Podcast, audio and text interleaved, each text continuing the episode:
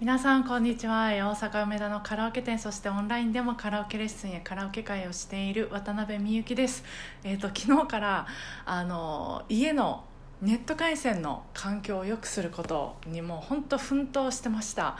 でもさっきやりきってですねもう今本当疲れ果ててるんですけどなんていうかこう自己ベストをはじなんか自己ベスト久しぶりに更新したなんかスポーツ選手ってこんな気分なのかなっていう 今そういう感じでとっても爽やかです。あの、まあ、自粛中5月あじゃ4月5月と、えー、オンラインで、まあ、あのカラオケ会とかレッスンを、えー、させてもらっていて何度かね映像がこう遅れることがあったんですよ。で最初会った時は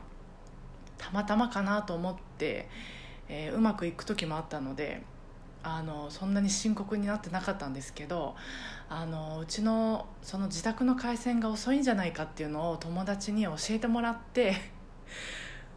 これはやばいってなってあのその回線の会社とか、まあ、プロバイダーとかいろいろ連絡してであのいろいろと教えてもらったんですけどなんですけど肝心なところを聞けてないっていうことに気づいてでまたかけ直してっていうのをやっててでその今ってやっぱりそのコールセンターもあの感染症対策のためにね対応される方も減らされてるのかな。あと時間も減らされてると思うのでもう申し訳なかったんですけどまあそれはでもそれはそれはでも全然丁寧に教えていただいてで結局そのあの何種何個か対策を教えてもらってその1つ目にあの、まあ、パソコンとまあなんていうんですかね。ケーブルをまあ直接つなぐっていう、まあ、以前から友達に教えてもらってただいぶ 初歩的なことからトライすることになってでそのためにあの必要な電気屋さんに買いに行ってたんです。であのその私こういう電気機器が本電気機器とか電気周りのことが分かんないので専門用語も分からないからあのでもその分かりやすく伝えるためにもう電話ってねそれに私ちょっと苦手なのでもう事前に台本をめっちゃ書いて プロバイダーの会社に電話する時も聞かないといけないこととかでその専門用語が分からないから分からないなりになんとか分かりやすく伝えるように、まあ、台本何回も書き直して電気屋さんに行くのにも台本書いたりしてそれにだいぶ労力使ってもそれもヘトヘトやったんですけどまあそうそう今日あの今日はあの電気屋さんに行ってそしたらあの久しぶりにあの家族以外で面と向か、まあ、面と向かってって言ってもそのお店の方も多分すごく気を使ってくださってて、まあ、ちょっと距離取ってしかもずっと横向きやったんですけど、まあ、でも5分56分あの私の質問にもその台本でねかん書いてた質問にも答えてくださってで最終的にはすごくこうあの伝わってえー、いい買い物できたんですけどもう本当その時胸が震えたんですよね。なんかこうあの人と人がまあお互い優しく